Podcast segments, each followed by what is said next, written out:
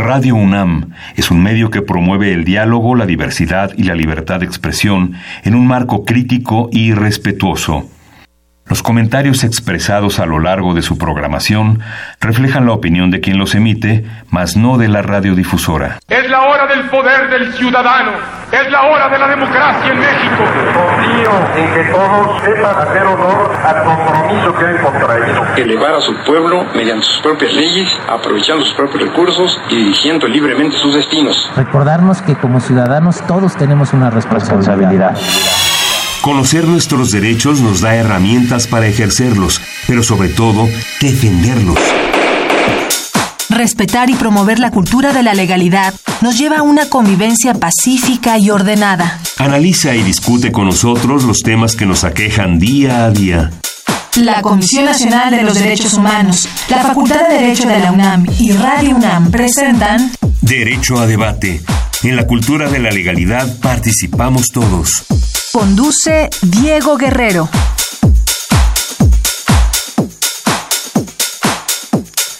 Hola, ¿qué tal? Muy buenas tardes. Como cada martes, les agradecemos que nos sintonicen por el 96.1 FM Radio UNAM. Estamos en Derecho a Debate.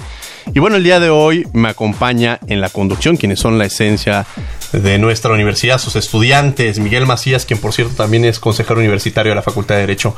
Miguel, un placer tenerte el día de hoy como, como conductor invitado aquí en los micrófonos de Derecho a Debate. Gracias Diego, gracias por la invitación. Y a todos las y los radioescuchas también un gran saludo. A ver Miguel, el día de hoy vamos a tratar diversos temas de la agenda nacional, sobre todo esta perspectiva del desarrollo de los planes de gobierno que ha tenido el, el propio presidente cuestionados en algunas ocasiones, eh, criticados, pero también, si analizamos, eh, también reconocidos por un importante sector de la población que incluso, a pesar de, de, los conflictos que se han generado, por ejemplo, en el caso de la gasolina, cuando uno ve las encuestas, se percata que efectivamente la ciudadanía está generando una conciencia y está determinando que esta será una posibilidad para un mejor país, quizá en, este, en, en un México nuevo y en una cuarta transformación, como se ha venido mencionando, Miguel. Sí, en efecto, hay diferentes posturas con respecto a, a, la toma de decisiones que está haciendo nuestro nuevo presidente y pues todo, todos los secretarios.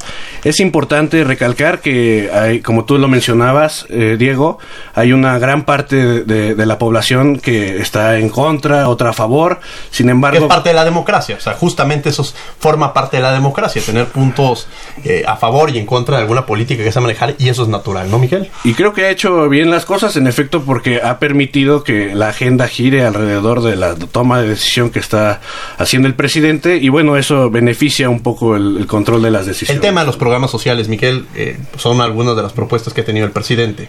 Sí, hay diferentes programas que se han tratado de descentralizar. A mí me interesa mucho, por ejemplo, el tema sobre el seguro popular. Aquí nuestros expertos nos dirán un poco sobre el tema pero bueno, son entre esos el, el, lo que tenemos que hacer los millennials para eh, con respecto a las pensiones, no sé, todos esos pequeñas, pequeños engranajes que se deben de ir fortaleciendo y quién más para, para indicarnos que, que ustedes.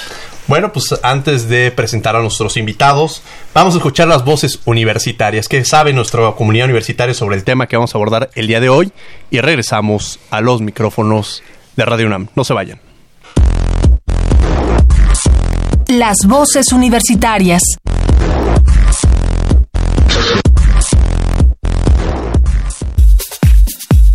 ¿Qué opinas de la seguridad social en México? Creo que a pesar de las limitantes que tiene la seguridad social en México, tal vez la intención es buena, solo falta reforzar eh, esas intenciones y crear métodos que refuercen este, pues esta seguridad para que sea una comunidad eh, en mayor armonía. Pues yo creo que debería ser más incluyente, sobre todo con personas que no cumplen con un trabajo formal, digamos.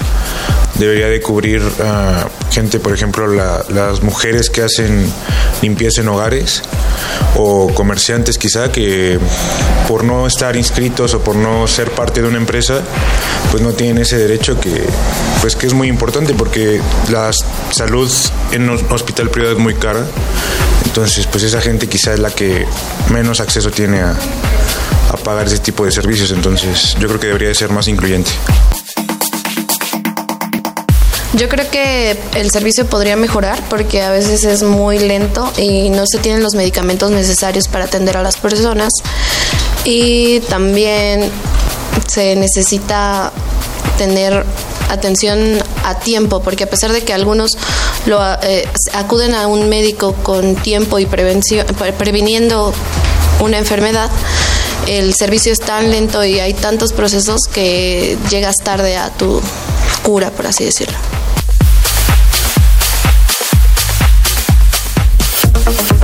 Escuchas Derecho a Debate. Llámanos al 5536 4339. Derecho a debate. Estamos en los micrófonos de Radio UNAM 96.1 FM en Derecho a Debate. El día de hoy vamos a hablar sobre pues, diversas perspectivas sobre el plan de gobierno que tiene el actual presidente. Me acompaña en la conducción Miguel Macías, quien es estudiante de eh, la Facultad de Derecho y consejero universitario. ¿Quiénes son nuestros invitados, Miguel? Sí, Diego, mira, está con nosotros el maestro Gibran Ramírez Reyes, que es secretario general de la Conferencia Interamericana de Seguridad Social, y el licenciado Jorge Luis Fuentes Carranza, quien es abogado egresado de la Facultad de Derecho y delegado regional del Programa Internacional de Desarrollo.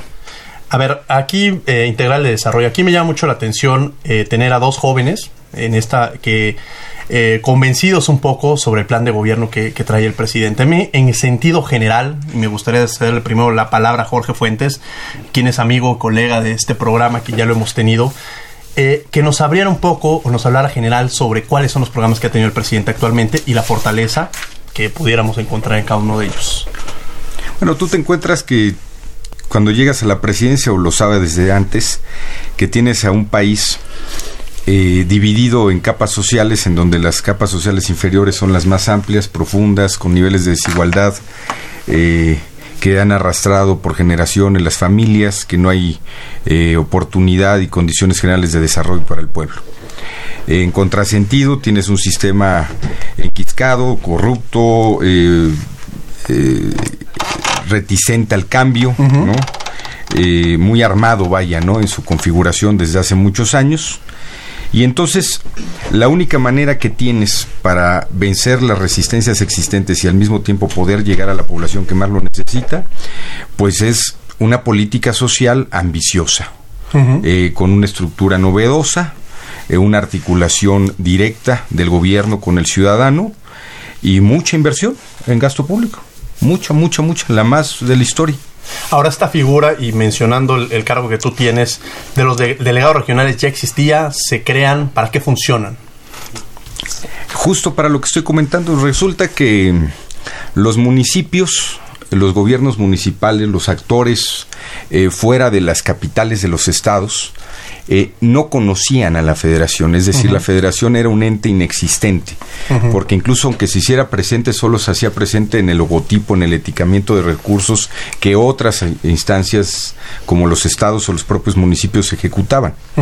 Entonces, eh, ahora que con la figura de los delegados regionales, una de las intenciones es acercar a la federación a los municipios, al primer nivel de gobierno, al tercer nivel de gobierno, si lo vemos invertidamente, para que puedas estar más cerca de la población y en consecuencia tengas, tengas claridad de lo que está pasando con tu política pública directamente en territorio. ¿No rompe esto con el federalismo y está generando un centralismo? No, de, ningún de ninguna manera. El federalismo se está respetando al grado de que, bueno, los poderes constituidos existen y siempre ha habido delegados. La única diferencia es que cambias la manera de organizarlos. ¿Y por qué Además de que haces ¿y por qué ha sido cuestionado por algunos gobernadores, incluso incluso que no se Justo porque este federalismo mal este federalismo mal entendido había pensado que el derecho de los gobernadores a administrar los recursos federales era federalismo. Y no, eso más bien eran las componendas que el presidente de la República hacía con los gobernadores en turno para ganarse su favor político y que los apoyaran en las épocas electorales. Pero en realidad es la federación quien tiene que hacer el ejercicio de los recursos que para ella están destinados. Interesante. Gibran, nos acompañas el día de hoy. Un placer tenerte aquí en los micrófonos de Derecho a Debate. Y precisamente eh, tú también has sido, en tus diversas columnas, has hablado sobre el plan o el programa de gobierno que tiene el presidente Andrés Manuel López Obrador. Eh, ¿Cómo en sentido general podemos entender estos planes de gobierno o estos el desarrollo que ha tenido los, los proyectos que ha presentado el señor presidente? Sí, primero agradecerte la invitación. Siempre es un gusto estar en la Universidad Nacional. Que es tu casa, por cierto. Así es, te agradezco mucho la invitación. Me gustaría honrar a Barro Sierra en esta proclama de viva la discrepancia para discrepar con la introducción. Yo creo que no vivimos un momento de opiniones tan diversas, mm, a veces leído como polarización, no es algo que se ha dicho aquí, eh, sino que al contrario creo que el signo del tiempo es el consenso. Estamos en un momento cuasi consensual. El 80% de, de popularidad que trae el presidente no se compara con el encono de una parte del 10% que es opositor. ¿no? Antes yo creo que el encono estaba más acendrado, pero no tenía salida en medio. Eh, primero eso. Después, el plan de gobierno lo resumiría como una centralización del poder federal, porque el poder federal estaba renunciado. No se ejercía como se debía de ejercer. Entonces lo que está haciendo el presidente López Obrador es centralizar el propio poder de la federación. Por ejemplo, los recursos. Ejercerlos en el sentido de cumplir dos misiones que ha dejado muy claras. Una, la paz y la seguridad. Y otra, el bienestar y la salud. Hay estrategias macro. Por un lado, la Sedena y la Guardia Nacional para lo que tiene que ver con paz y seguridad.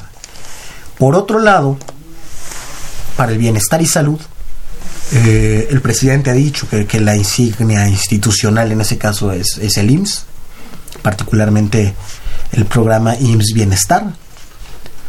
Y mediando políticamente estas grandes misiones, sobre todo estas dos, está la figura de los delegados regionales. Por eso es tan buena noticia que tengamos aquí a Jorge Luis para que nos cuente de qué se trata. Es una figura muy importante porque cuando tienes una política nacional tan decidida a ir en dos líneas tan claras, si no la gobiernas localmente, si no tienes a un delegado que esté concertando intereses, que esté orientando la manera de hacer la política pública, lo único que vas a tener es un desastre, como la intervención federal en los territorios de, de Felipe Calderón. Uh -huh. O como el Seguro Popular. O como el Seguro Popular. Entonces yo diría que sí, sí hay una centralización, pero del propio poder federal.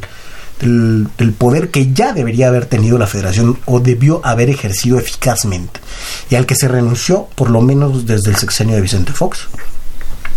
Y hay dos grandes políticas de gobierno, del gobierno federal, uh -huh. que aspiran a hacer políticas de Estado en materia de seguridad y de bienestar y aterrizarse en las 266 regiones que el presidente ha determinado para tal objetivo. Yo creo que es una apuesta. Ahorita no podemos juzgarlo más que como una apuesta. Uh -huh. A mí me parece una buena apuesta.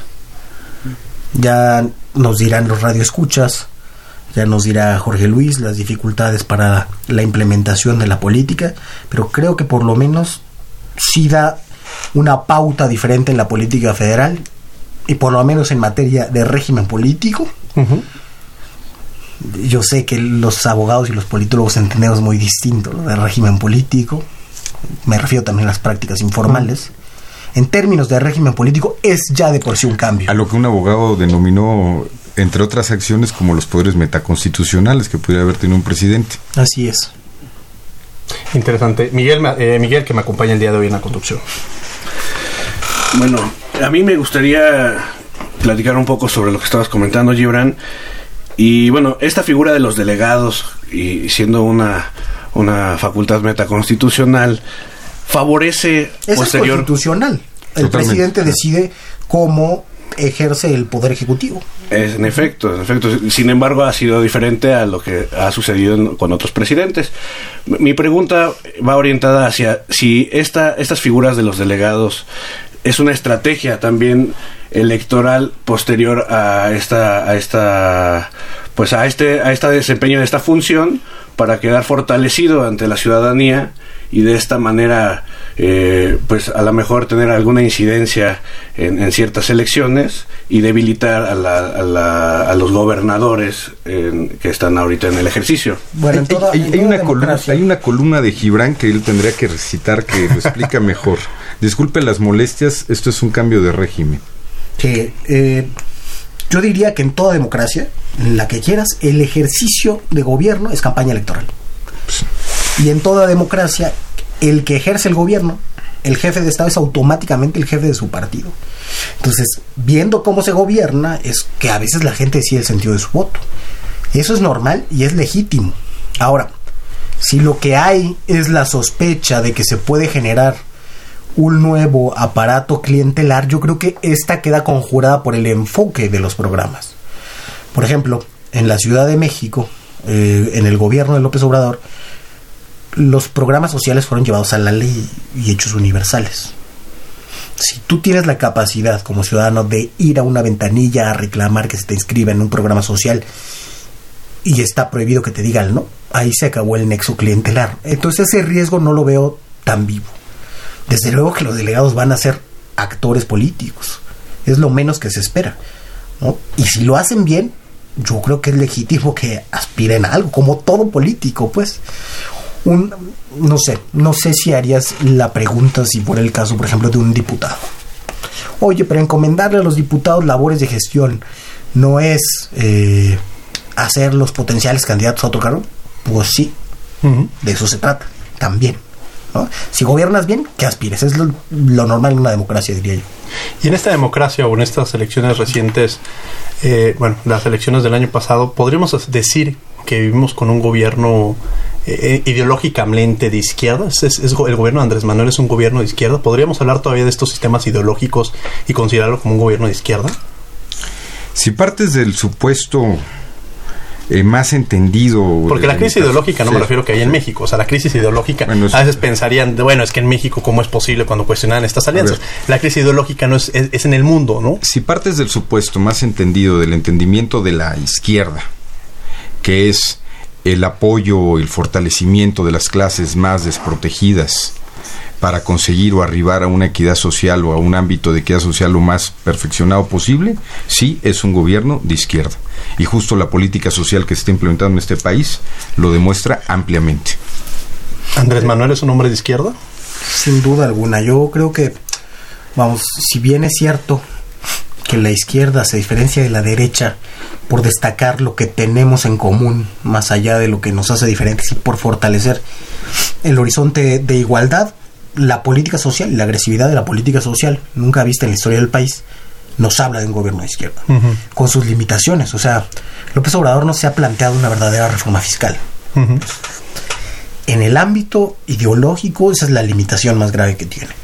Pero creo que en nuestros tiempos, en los tiempos del neoliberalismo y del postneoliberalismo, la disputa central entre izquierda y derecha se trata de cómo se entiende la democracia si la democracia es apenas el menos malo de los sistemas, los de gobierno, de gobierno la democracia es, como dice nuestro artículo tercero, una forma de vida basada en el constante mejoramiento económico, social, social y cultural, cultural del pueblo. pueblo. La izquierda entiende la democracia en ese sentido amplio y es como la ha reivindicado López Obrador. Por eso tanto tiempo ha dicho que no vivimos en una democracia o que a esto le dicen democracia sin que lo fuera realmente o que necesitamos una verdadera transición.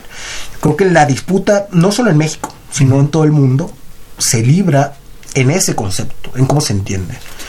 Y López Obrador lo densifica, lo llena de la promesa de igualdad, a diferencia de las respuestas que hemos tenido en otras partes del mundo, ¿no? de las ultraderechas, uh -huh. por ejemplo. Entonces sí creo que es un, es un gobernante de centro izquierda, le falta mucha reforma fiscal para poder decir sin ambajes que es una persona nada más de izquierda. Yo creo que más que un personaje antineoliberal actualmente. Uh -huh. ¿Qué entendemos por neoliberalismo, este Gibran? Bueno, nos escuchan. es un sistema ideológico, el sistema ideológico más importante del siglo XX, triunfante, que destaca por algunos rasgos mínimos que son la supremacía de lo privado sobre lo público, la supremacía técnica, moral, del mercado como sistema de distribución uh -huh. y básicamente por entender la libertad como el libre mecanismo, el funcionamiento libre del mecanismo de los precios, que es uh, algo así que determinaron a partir del coloquio Lippmann Yo les recomendaría a la audiencia que si quiere saber qué es neoliberalismo, se lean la historia mínima del neoliberalismo de Fernando Escalante, no les va a aburrir. Mm, que tiene al- a la economía como la gran ciencia. Entonces López Obrador no es un antineoliberal en el sentido que no puede renegar absolutamente el neoliberalismo. Es más un post-neoliberal. ¿Por qué los mercados reaccionaron tan bien al presupuesto de este año? Bueno, pues porque tiene esa impronta. Tiene esa impronta de cuidar muy bien el funcionamiento de lo privado, sí lo público, pero sin desbocarse. Es decir, un poco reintegra el equilibrio, pero no se planta de manera abierta contra el neoliberalismo. Entonces, sino contra algunos de sus efectos. Por ejemplo, plantearse en contra del neoliberalismo, yo diría, sería una reforma fiscal progresiva con un ISR, no sé, por mí que fuera del 60%. No hay. No hay eso en el horizonte López Obradorista. Entonces, sí es una izquierda, centro izquierda democrática, post-neoliberal, y yo diría populista, porque hace un reclamo moral a la democracia realmente existente. Muy bien, bueno, estamos en los micrófonos de Derecho a Debate. Vamos a escuchar precisamente eh, nuestra cápsula de Por tus Derechos, las notas más relevantes de la Comisión Nacional de los Derechos Humanos. Y regresamos para entender esta parte con, con Jorge Luis, que le, le quité la palabra, para escuchar las notas más relevantes de la Comisión Nacional de Derechos Humanos. No se vayan, estamos en 96.1 FM Radio UNAM. Por tus derechos.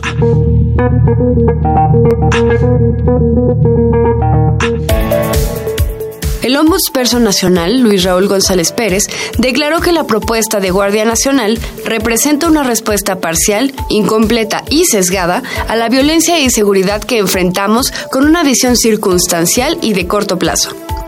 El presidente de la CNDH sostuvo que dicho planteamiento no garantiza ni contribuye a terminar con la impunidad, sino por el contrario, debilita la institucionalidad civil y democrática, además de contravenir a principios formulados por instancias internacionales en materia de derechos humanos.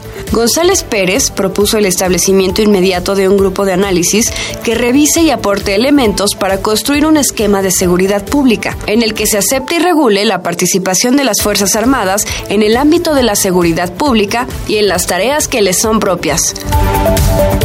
La Comisión Nacional de los Derechos Humanos dirigió la recomendación 82 diagonal 2018 a los titulares de la Semarnat, de la Secretaría de Agricultura y Desarrollo Rural, de la COFEPRIS y de la Senacica. Esto por el caso omiso a 43 demandas que pidieron regulación y restricción de plaguicidas altamente peligrosos.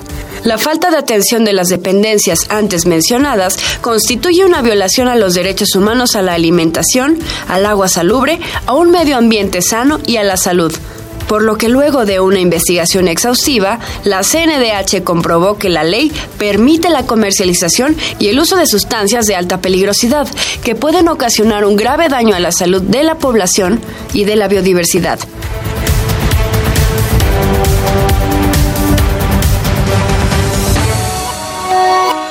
Síguenos en Facebook y Twitter como Derecho a Debate. Llámanos al 5536 4339. Derecho a Debate.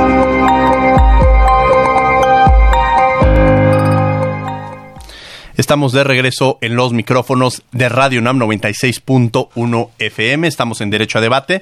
Nos pueden seguir a través de las redes sociales. Me acompaña el día de hoy en la conducción Miguel Macías. Y bueno, tenemos como invitados a Gibran Ramírez Reyes y a Jorge Luis Fuentes Carranza.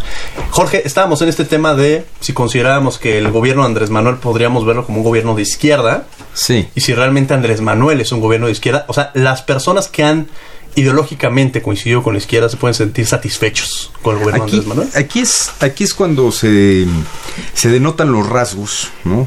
La diferencia entre, entre un gobernante y un jefe de Estado o un estadista, en este caso. Tú puedes tener eh, 100 puntos en la agenda. Uh -huh. Eh, pero cuando comienzas un periodo de transición política, que en este caso es un periodo de transición de régimen en político, tienes que ir pausando los momentos. No puedes llegar y abordar todos los tópicos de un jalón porque abres todos los frentes que te imagines, ¿no? Entonces, imagínate una mala reacción de los mercados nacionales e internacionales, sumado a una campaña de desinformación de los medios tradicionales de comunicación que dejan de recibir eh, prebendas del gobierno en sus contratos de publicidad o supuesta publicidad informativa, este, eh, con una oposición queriéndose levantar de ese de esa situación de avestruz que tienen, etcétera, etcétera, bueno, entonces no vas a poder llevar a cabo ni esta ni la otra. Entonces comienzas con líneas de acción definidas, vamos un paso a la vez, ¿no? Ese es el sentido por el cual yo entiendo que el presidente va a ir progresivamente avanzando hacia otros tópicos e incluso no hay que verlo solamente como un sentido del gobierno del presidente Andrés Manuel López Obrador, sino como un sistema que quienes participamos en este movimiento de la cuarta transformación, pues obviamente, obviamente también no en su figura, eh, porque somos demócratas, aspiramos a que tenga una continuidad sexenal. Claro. Y además, justamente en esta aceptación que mencionaba Gibran al principio del programa, pues vemos casos como el tema de la gasolina, ¿no? Que muchos cuestionan los medios de comunicación pareciera, o vemos en las calles que hay un, un este, un, una inconformidad en torno a la misma, pero cuando se empieza a hablar con la ciudadanía, de pronto nos percatamos que realmente el 72, casi el 80% de la ciudadanía está a favor de estas políticas, quizá en un tema de conciencia de que en este proceso de transición, pues los cambios llevan aparejado consigo, llevan eh, eh, temas que, que, en un inicio pueden afectar o parecería que afectan a la población, pero en la conciencia de que a largo, a largo plazo los grandes beneficiados somos los ciudadanos. Y eso es algo muy interesante, ¿no? A pesar de, las críticas que han hecho el válido los partidos de oposición, esto nos lleva a entender que no ha permeado y que de alguna manera la ciudadanía empieza a generar una conciencia en esta parte, ¿no? Miguel Macías. Gracias, Diego. Bueno, a mí me parece que pese a las críticas que ha tenido el, el gobierno actual, cabe resaltar y es necesario resaltar que pues nadie había intentado este tipo de medidas. Entonces desde, desde el punto de vista de, de, su servidor pues esa, merece merece que, que, permitamos eh, descubrir si esto va a funcionar o no porque realmente nadie lo había hecho. Entonces desde intentarlo hacer para mí ya es algo ganado. Sí por supuesto que que haya un ejercicio de voluntad que apunta hacia la honestidad de los gobernantes, eh, pues es algo que eh, en, otros gobiernos, en todos los gobiernos anteriores, me atrevería a decir, pues no era el principio rector, sino todo lo contrario. Ahora, haciendo Entonces la gente y la ciudadanía tienen que estar evidentemente de acuerdo y es muy padre que estas encuestas que mencionas, Diego, demuestren que, por ejemplo, Peña Nieto, cuando hablaba de que la corrupción era un asunto cultural, este, pues estaba equivocado porque en realidad era un asunto cultural de unos cuantos que se beneficiaban de ese proceso corrupto en el que se vivía en el país. Ahora, Pero la inmensa mayoría no, estaba es, es color de rosa. O sea, yo quería, me gustaría entender que también hay cosas que podríamos cuestionar del, presidente, así como se reconocen esas eh, decisiones que ha tomado. Gibran, ¿qué, qué, cosa le podríamos eh, discutir o qué cosas podríamos cuestionar de lo que ha hecho el presidente en formas, en decisiones? Y, y hay varios temas en los cuales se podría abordar, ¿no? Sí. Quizá en la Guardia Nacional, ¿tú estarías a favor del tema de la figura de la Guardia Nacional, por poner un ejemplo, o otros que pudiéramos tratar? El diseño institucional general de la Guardia Nacional me, me parece correcto. Y yo creo que ahí hay que ver justamente la limitación del presidente en mantener la definición de que el mando sea militar. Incluso el mando operativo, ahora que ya se dijo que el administrativo sería seguridad pública, la firmeza en que el mando tiene que ser militar. No se abrió esa discusión realmente. Es un problema. Pero no estaríamos con una figura parecida a la ley de seguridad interior que presentó el presidente Enrique Peña Nieto. O sea, ¿qué diferencias podríamos encontrar con esta Guardia Nacional? Para mí, una de las diferencias principales, quizá la principal, es que la Guardia Nacional no da poder político a la Sedena de colocarse por encima de los poderes constitucionales electos. No es una claudicación ante el poder militar por parte del no poder es civil. Entregarles todo como había en la ley de seguridad interior, con la declaratoria. Con una participación activa, o sea, los militares siguen teniendo una participación activa con la Guardia Nacional, ¿no? Claro. Eh, es una corporación nueva, eso creo que hay que decirlo. No es el ejército mexicano, como yo sé en el caso de la ley de seguridad interior. El ejército mexicano decidiendo prioridades presupuestales en municipios. Eso no hay. ¿Qué sí hay? Hay una nueva fuerza armada de orientación policial. Yo creo que la inspiración principal es el diseño del arma de carabineros de Italia. Se ha hablado mucho de, de carabineros de Chile, de la Guardia Civil Española, pero yo creo que la que más se parece es al, al arma de carabineros de Italia, que ha sido una política exitosa, que ha fortalecido la capacidad del Estado italiano de fuerza. Ahorita tenemos una capacidad federal de fuerza, pues no, no sé si esto es muy fuerte, pero no solo insuficiente, sino ridícula comparada con algunas entidades. O sea, 20.000 elementos federales para controlar el territorio, para controlar el desmadre que tienes en el territorio. Comparados con los 80.000 de la Ciudad de México, palidecen. Es más, yo creo que solo no hemos tenido amenazas golpistas desde la Ciudad de México, porque hay una costumbre institucional. Pero es pensable, es pensable. Así, en capacidad de fuerza, ¿no? Yo, yo creo que eso es preocupante, tener tan poca capacidad institucional de eh, fuerza policial eh, desde el Poder Federal. Entonces, eso se remedia. Creo que hace falta poner a consideración algunas cosas como el mando. En la mayoría de, de las democracias occidentales, el mando de las Fuerzas Armadas es civil. Creo que eso es algo a lo que tendría que avanzarse para que realmente el presidente sea el comandante supremo de las Fuerzas Armadas y que realmente la democracia esté por encima del poder eh, militar, la cabeza de ese poder tiene que salir también del acuerdo democrático. Claro. Que actualmente es una especie de concertación entre el ejército y el presidente de la República. Pero finalmente estamos viviendo, si lo viéramos, eh, por ejemplo, en términos de las repúblicas francesas, estamos en nuestra tercera república, ¿no? avanzando hacia la cuarta.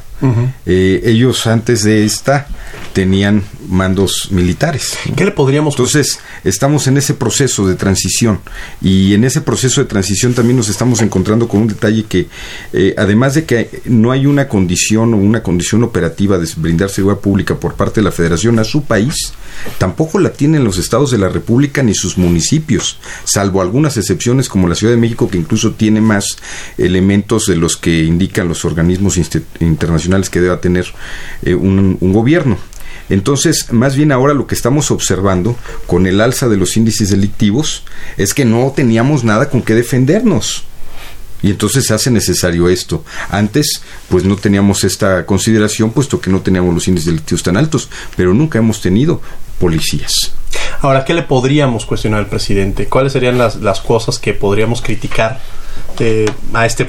Pues es difícil a veces. La, la verdad es que las evaluaciones deben de tener un tiempo. Ujú. Hablaríamos que prácticamente estamos a un poco más de un mes en términos generales del gobierno del presidente. Pero ¿qué le podríamos cuestionar o qué le podríamos criticar? Y la pregunta va para, para ambos invitados. Yo creo que hay una falta de destreza técnica en el equipo político, hay una limitación de personal que se ha hecho patente, por ejemplo, en la crisis por la logística del abasto de las gasolinas. Sí, sí se pudo hacer mucho mejor.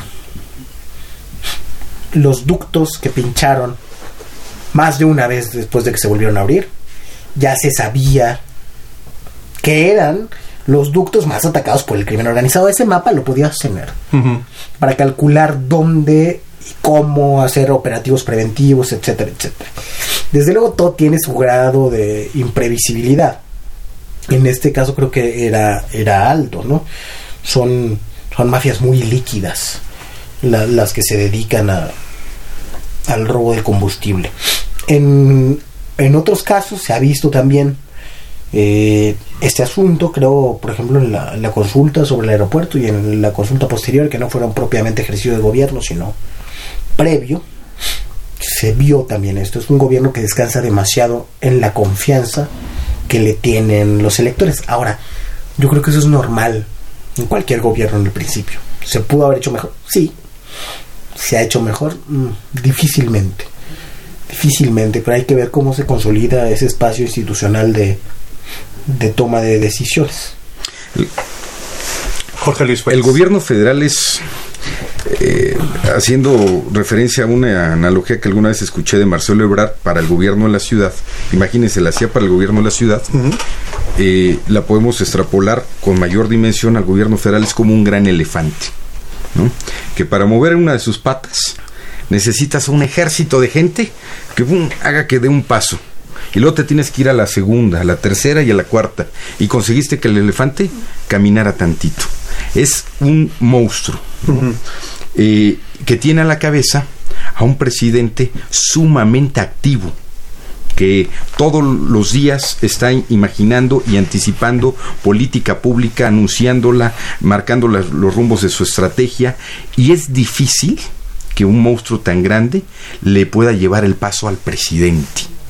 En consecuencia, siento que lo único que pudiera estar faltando es que en algunos puntos de esta inercia que se trae desde el 2 de julio, se decía un poco en broma, pero era en serio, que el presidente el 1 de diciembre iba a rendir su primer informe. Sí, es larguísima el proceso de transición, o sea, excesivo. güey. Además de haber sido largo, que ya se corta el siguiente periodo, claro.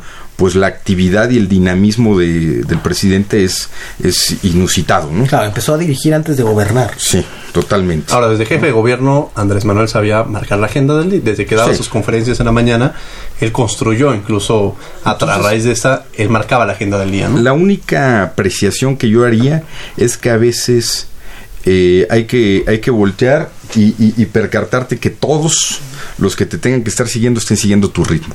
¿Y crees que lo están siguiendo? ¿Lo podrían seguir?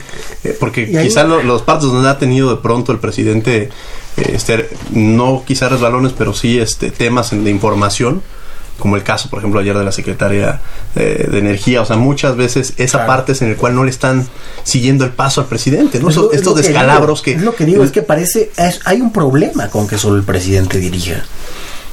Que es que no puede pensar todos los asuntos con el mismo detalle. Yo, por ejemplo, no he visto un razonamiento público sobre el sistema de universidades, las 100 universidades del sistema de Benito Juárez. Que digo, van a tener una cantidad sensible de recursos y no se ha visto el modelo con el que se van a echar a andar. Que, que yo creo que es algo muy serio echar, echar a andar una universidad. Claro. Mm, sí se van a parecer más a un community college, que sería un modelo, yo creo, con salidas laterales muy pertinente para algunos estados. Si van a ser universidades que quieran realizar todas las funciones sustantivas de una universidad, que quieran hacer investigación básica, de dónde, cómo. Ahí, por ejemplo, falta mucho rumbo.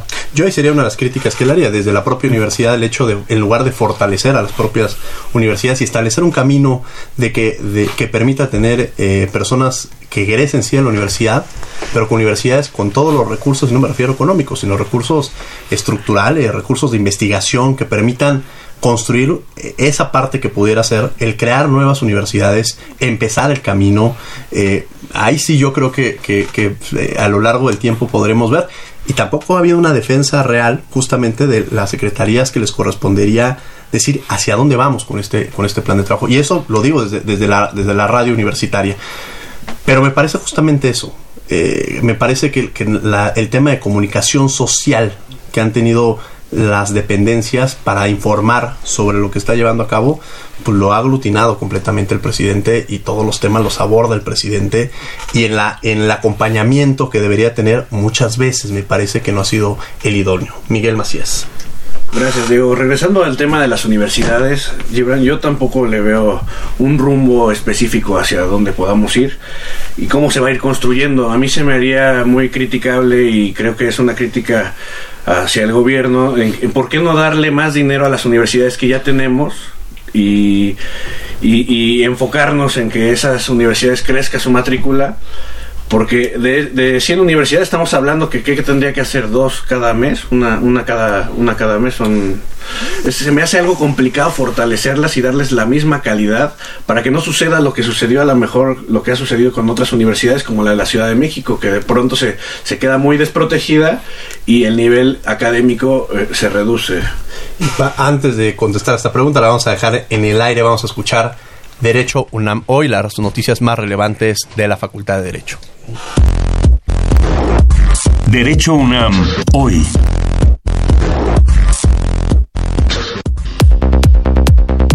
Este semestre, 480 alumnos de licenciatura de la UNAM viajarán a 29 países para estudiar un semestre. De ellos, 17 alumnos forman parte de la comunidad universitaria de la Facultad de Derecho. En días pasados, el rector Enrique Graue los felicitó y exhortó para traer nuevas experiencias que los enriquezcan como mejores profesionales. Desde aquí, les deseamos todo el éxito posible. ¿Sabías que la Facultad de Derecho proporciona asesoría gratuita a quienes lo requieran? A través de su bufete jurídico, te orienta en cualquier rama del derecho e incluso colabora en litigios familiares. De esta forma, la facultad retribuye un poco a nuestra sociedad lo que recibe a través de la UNAM. Acude a cualquiera de las cuatro sedes, ubicadas en Ciudad Universitaria, en el Centro Histórico, en Xochimilco o en el Instituto Mexicano de la Juventud. Para más información, entra a www.derecho.unam.mx.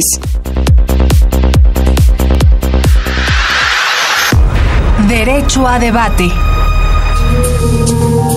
Agenda semanal.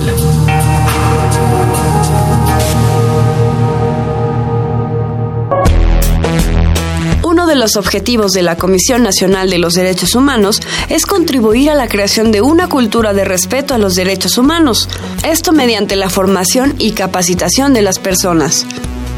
Por ello, la Dirección General de Educación en Derechos Humanos ofrece una serie de actividades educativas presenciales y en línea a través del portal en Internet Educa CNDH. Te invitamos a explorar la página y a que conozcas la oferta educativa presencial y a distancia que tenemos para ti. Asómate. Hay cursos, talleres, diplomados y conferencias para aprender a hacer valer y cuidar los derechos humanos. Así que ya lo sabes, entra a educa.cndh.org.mx. Para que nuestros connacionales tengan información útil para la migración, la CNDH renovó el sitio El plan es tener un plan. Un programa en el que puedes consultar albergues, las formas de traslado de vuelta a casa, cómo recuperar el acta de nacimiento, entre otros programas sociales. Entra a migrantes.cndh.org.mx y recuerda, si conoces a alguien en situación migratoria, compártele esta página. Ya puedes adquirir la Enciclopedia Jurídica, un esfuerzo editorial importante para modernizar y robustecer el proceso de enseñanza-aprendizaje de esta disciplina. 57 volúmenes conforman esta obra, uno por cada materia obligatoria del plan de estudios vigente de la licenciatura en Derecho. Esta publicación es editada bajo el sello de la Universidad Nacional en coedición con Editorial Porrúa. El próximo 5 de febrero celebraremos 102 años de la promulgación de la Constitución Política de los Estados Unidos Mexicanos. ¿Qué mejor que hacerlo con más conocimiento? Por ello, te invitamos a la presentación del libro Diputados Constituyentes de María Antonieta Magallón, Jaime Cárdenas, Sergio Márquez, Marcos Saint y Fernando Flores, entre otros. Te esperamos el día 5 de febrero a las 9 de la mañana y a las 5 de la tarde en el aula magna Jacinto Payares. La entrada es libre. Están disponibles los diplomados de este semestre. Consulta nuestra oferta en www.derecho.unam.mx. Si eres estudiante de la UNAM o de alguna escuela incorporada, no pierdas tiempo. Toma esta opción para obtener el título de licenciatura o actualizar tus conocimientos. Consulta la convocatoria.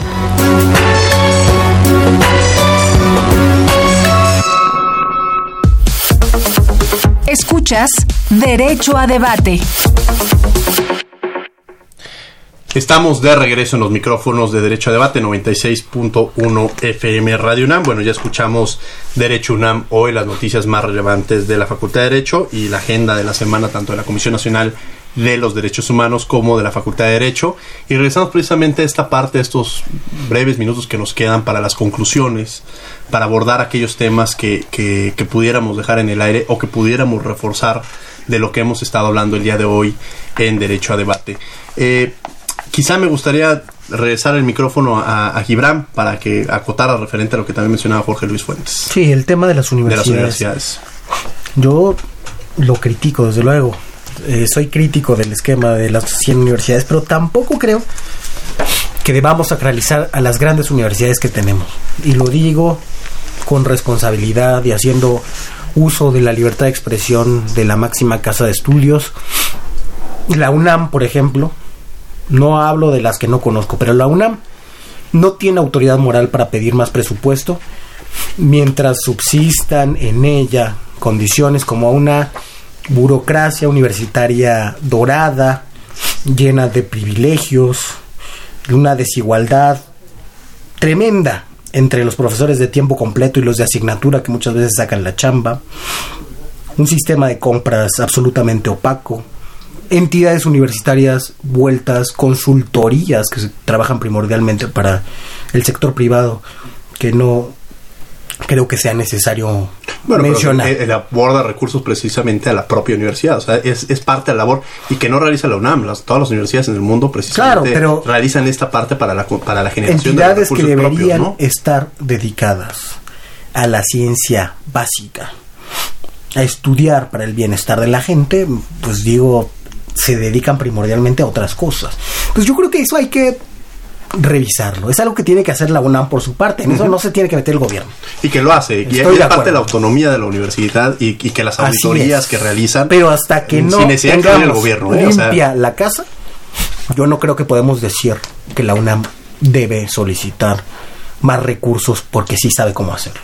Yo creo que ahí fundar nuevas instituciones está bien. Así sin un plan está mal, ¿no? Pero es, se precisa una revisión de todo nuestro sistema de educación superior. Aquí yo sí cuestiono también porque, y, y un poco la defensa de, porque precisamente ayer la universidad presentó su plan de austeridad referente a, a los recursos que se le otorgaron. Y sí, efectivamente hay un tema que es en alguna manera, en alguna medida sano, de que hay ciertos recursos en los cuales se tiene que ir eh, reduciendo, como los mencionas, y que es parte de la universidad de la autocrítica que debe existir.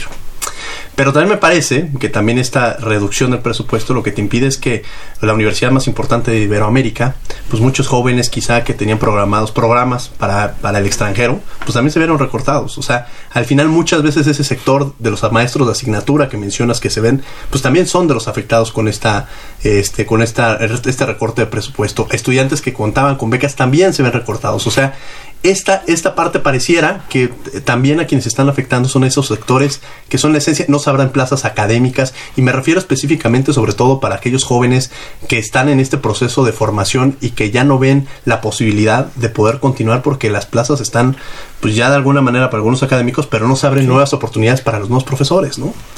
Entonces yo creo que, que, que sí, la universidad eh, conscientemente y críticamente tiene que proteger los recursos. Es, es, es criticar, evidente, pero tampoco creo que siga Diego, irnos al extremo, ¿no? Es evidente, Diego, que todas las instituciones del Estado mexicano tienen que reformular sus eh, mecanismos, sus formas, sus procedimientos de operación del recurso público, bajo un nuevo entendimiento del cual muchas instituciones se habían alejado, había un divorcio entre la realidad nacional y la realidad institucional. Sí, totalmente. Y ahora lo que se está pretendiendo hacer con esta política de austeridad es eh, sí un ahorro, sí eh, eh, racionalizar el dinero para destinarlo a otros lugares donde no había llegado, pero también y me parece que sobre todo es un asunto de empatía con aquellos que no han tenido, por ejemplo, la oportunidad de estudiar ni siquiera en la UNAM. ¿no? ¿Por qué? Porque eh, yo, bueno, yo estudié en la UNAM, pero soy de provincia. Entonces tuve esa fortuna, estudié contigo, Diego, ¿no? Somos sí, compañeros. Pero muchos, eh, ni siquiera pasa, para muchos ni siquiera pasa por su mente estudiar la universidad. Y te estoy hablando de aquellos lugares a donde, por ejemplo, van a llegar las 100 universidades Benito Juárez. Uno de los puntos, ahí en mi región, vamos a poner una en el municipio de Jopala. Es un municipio cuya cabecera municipal tiene camino de terracería. Un trayecto de 30, 45 minutos lo tienes que hacer en más de dos horas. Eh, tiene alrededor en sus en los nueve municipios que, que van a estar cerca de este centro detonador de desarrollo que será esta universidad. Estamos hablando de más de 1.800 alumnos de bachillerato que gracias a esta universidad van a tener la oportunidad de continuar su educación universitaria. Antes su condición era nula. Y la- y- y porque el- ni siquiera tenían la condición de irse, por ejemplo, en este caso a la UAP, a Puebla, que es una ciudad que les queda a seis horas de distancia. ¿No? Y la Ciudad de México, pues, a una distancia similar. Pero el fortalecimiento de una educación de calidad y de cantidad. O sea, Entonces, 100 universidades es- van a tener ese gran reto. Entonces, el, el- el- el- el reto primero es entender que, que nuestro país es enorme y que hay zonas en donde nunca ha llegado el Estado. El Estado nunca se ha hecho presente. Y ahora con estas universidades el Estado se va a hacer presente, se va a eh, reivindicar con muchos de sus habitantes con los que nunca había tenido ningún tipo de comunicación. Ahora, ahí debe tener una perspectiva en materia de derechos humanos, incluso la propia Comisión Nacional hizo un estudio con la universidad, eh, la perspectiva del presupuesto, eh, la perspectiva del presupuesto con a través de los derechos humanos, es decir, que puedas garantizar la salud, pero dice la salud tiene que tener un presupuesto adecuado, la educación que tenga un presupuesto adecuado, y creo que esos son de los grandes retos que va a tener que impulsar el presidente, que los trae en el plan, pero sí, yo sí en esta parte, en, en esta parte, justamente el nombre de derecho a debate, eh, cuestionaría o criticaría precisamente la reducción al presupuesto de la UNAM, pero también reconozco La que la universidad tiene que ser consciente. O sea, tenemos que entrar a esta nueva visión. Yo les decía a veces, a ver, si antes no era necesario que entrara un plan de austeridad, nosotros internamente como universitarios, con la responsabilidad moral que tenemos, es cuando vas a ocupar eh, eh, papel para una cuestión personal, si quieres un trabajo, em, pues tú lo imprimes con tu papel, no con un, poco un papel que es utilizado para la universidad con otros fines. Y eso es un tema de conciencia. Y, estoy y esa parte de los universitarios lo tenemos que tener clara. Pero la universidad también tiene que estar cada vez más fortalecida en todos los ámbitos, con un acompañamiento también del gobierno federal, me parece. Nos quedan un par de minutos, un minuto. Me gustaría que en 30 segundos, Gibran, algunas conclusiones, algún comentario que quisieras hacer. Nada, yo creo que estamos en un momento de transición muy agitado, estabilizándose las expectativas económicas, políticas y sociales respecto del nuevo gobierno. Creo que lo que queda por delante es una interrogante sobre si el cambio de régimen será exitoso. Y creo que los parámetros principales los tendremos en las dos misiones que he comentado, paz y seguridad y bienestar y salud. Eh, añadiría una cosa más. Uno de los grandes problemas de la izquierda ha sido la institucionalización. Por eso los fenómenos del, del cono sur, de la vuelta de la derecha, creo que aquí hay una apuesta de institucionalización desde el principio, sobre todo centrada en la figura de los delegados regionales. Eh, yo diría que les pongamos el ojo, porque hay ahí por lo menos la intención del régimen de institucionalizarse en dirigentes regionales. ¿no? O sea, Andrés Manuel se quiere replicar en 266. Jorge Luis Fuentes Carranza, un placer como siempre tenerte aquí en tu casa. Sí, gracias, gracias Diego y Gibran, este, nuestro consejero representante en el Consejo Universitario, Miguel. Este, tengo mucha confianza en que esta epopeya que encabeza el presidente va a ser positiva por un asunto o por dos asuntos elementales. Hay un esfuerzo de voluntad, una determinación encausada en otro aspecto, que es el trabajo diario. ¿no? Todos los días mucha gente, eh, siguiendo el ejemplo del presidente, estamos trabajando para llevar eh, todos estos esfuerzos a un buen puerto y los resultados van a hablar por sí solos este, en el mediano plazo, ni siquiera en el largo plazo. Pues muchas gracias. Miguel Macías, ¿algo que quieras comentar? Sí, gracias a los radioescuchas, a nuestros invitados y a, a ti, Diego, por la invitación. Y yo, yo considero que nuestro país está enfrentando retos de magnitudes magníficos y hay que ser pacientes y seguirle apostando a las nuevas ideas porque las viejas no nos funcionaron. Eh, creo también que hay que ser críticos, pero orientarnos a una crítica constructiva que de verdad le sirva a nuestros gobernantes, que nos, le sirva a nuestro país y que juntos caminemos hacia adelante.